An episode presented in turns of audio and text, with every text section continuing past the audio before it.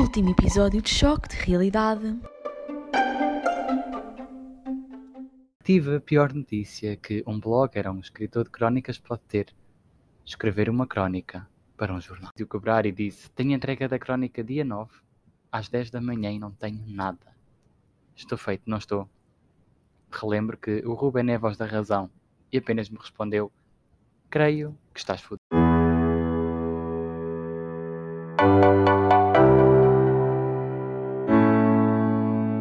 Querido diário, estamos no dia 8 de janeiro, 10 da manhã. Faltam exatamente 24 horas para o prazo limite do envio da crónica. 24 reticências. Amanhã, às 10 em ponto, tem de estar enviada. Isso só pode significar uma coisa: é que hoje não há desculpas. Hoje não há distrações. Hoje vou ser disciplinado e implacável comigo mesmo. Eu sei que funciono bem sob pressão, até porque não há outro remédio. Por isso, eu vou ser extremamente implacável e trabalhar de forma séria. Mas primeiro vou fazer uma playlist no Spotify para me concentrar. 4 e 5 da tarde. Vim para a esplanada escrever. É o bom desta profissão, permite-me trabalhar onde quero, como quero, quando quero. É no mundo real que as coisas acontecem. De que vale a pena ler livros se não saímos à rua para observar com os nossos próprios olhos? Combinei até daqui a pouco encontrar-me com o Ruben. Ele vem cá tomar um café depois de sair do banco. Mal posso esperar para ouvir as suas histórias.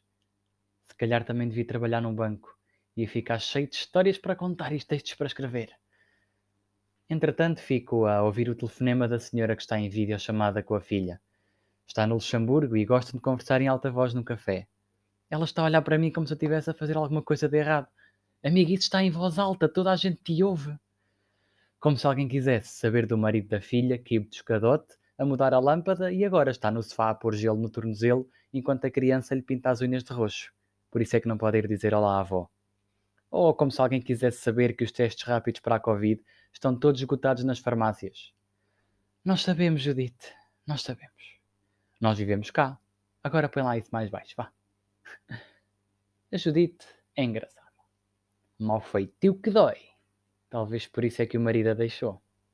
É daquelas personagens super presentes no Facebook para reclamar de tudo o que acontece no município ou para partilhar aquelas pindeiriquices. Que o sol vos ilumine e a chuva não nos molhe. Como é que escreve pindeiriquices? Escrito fica estranho. Bem, não interessa. No outro dia até fez a seguinte publicação. Se não gostas do que partilho na minha página, tens bom remédio. Vai-te embora. Foste tu que mandaste pedido de amizade, não fui eu. E eu só aceitei porque andaste na escola com a minha mãe e eu não quero ser rude. Ah, ela ainda comenta as fotos em que eu apareço com a minha mãe a dizer: Meu Deus, está tão grande, beijinhos. Claro que estou grande, Judite. Claro que estou grande. Mal seria, não é? E ainda comenta as fotos de há sete anos na Figueira da Foz a dizer: Que bom passeio, está bom aí? Claro que não está. Claro que não está. Estamos em dezembro. A foto é de julho de 2014. Ai, Facebook é um fenómeno. No outro dia estava lá na sua página oficial esta senhora a reclamar sobre o parque infantil, porque o baliço era velho, porque o pavimento estava todo estragado e ninguém o devia usar. Mais recentemente reclamou porque estava fechado e selado e coitadinhas das criancinhas que não podiam ir para lá brincar. Veio-se a saber que afinal a Câmara tinha fechado e estava a arranjar o parque. Mas pronto, esta parte não interessava à senhora, não é? Ai, devia falar sobre isto numa crónica ou num texto qualquer. Mas fica para a próxima. Dia 9 de dezembro, 10 e 5 da manhã. Ontem nem consegui atualizar este diário. Mas agora posso contar o que se passou. Por volta das 17 horas, o Ruben chegou ao café arreliadíssimo. Perguntei-lhe: Vens aborrecido? Ao que ele responde bastante. Decidi cortar a última palavra que ele disse, mas rima com orvalho doce, fruta que abriu.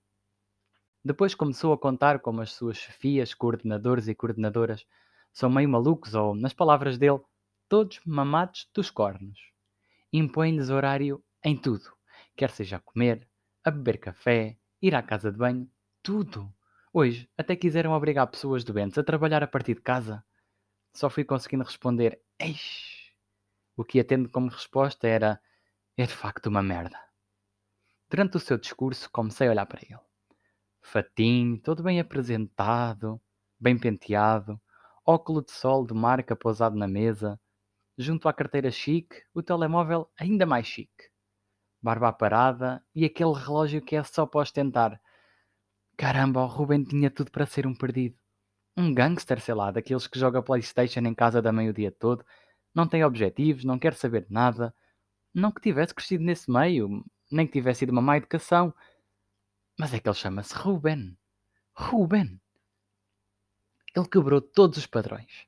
Ele licenciou-se em gestão, tem um belo apartamento com uma vista incrível e, como dizem consultores imobiliários, uns bons acabamentos. Tem um carro todo pititi, é um imã de miúdas, faz férias em sítios fantásticos e trabalha num banco que não é o novo banco. É só sucesso para este senhor. Ele desde cedo que foi promissor. Fartava-se de ler jornais económicos, sempre a falar de ciclos da economia, da inflação e de termos que eu nunca percebi, nem mesmo quando trabalhava ao lado dos economistas na rádio. Devíamos, a dada altura, poder mudar o nosso nome. Um Rubén nunca poderia trabalhar num banco, nem um Sandro. Imagine só, vai só médico e aparece à frente do Dr. Sandro. Queremos construir uma casa e o arquiteto é o arquiteto Rodrigo. A nossa casa vai ficar torta. Vai ruir à meia da noite. Assim como Ruben é nome de indivíduo que tira dinheiro da conta. Não se pode confiar as nossas poupanças com ele. Ele parece bem vestido, mas o Ricardo Salgado também. Até eu duvido do Ruben quando começa a falar de aplicações financeiras e novos créditos. E eu sou o melhor amigo dele. Imagine se não fosse. créditos. Quem ler isto vai se rir de mim. Sou trabalhador independente. Tenho lá acesso a créditos. Enfim, no meio desta autorreflexão toda, mal consegui ouvir o que ele estava a dizer. Só ouvia blá blá blá, clientes do banco, blá blá blá, são chatos como um raio, blá blá blá, discussão com os pais, blá blá blá, dormiu com uma prostituta na noite passada. Enfim. Depois comecei a pensar.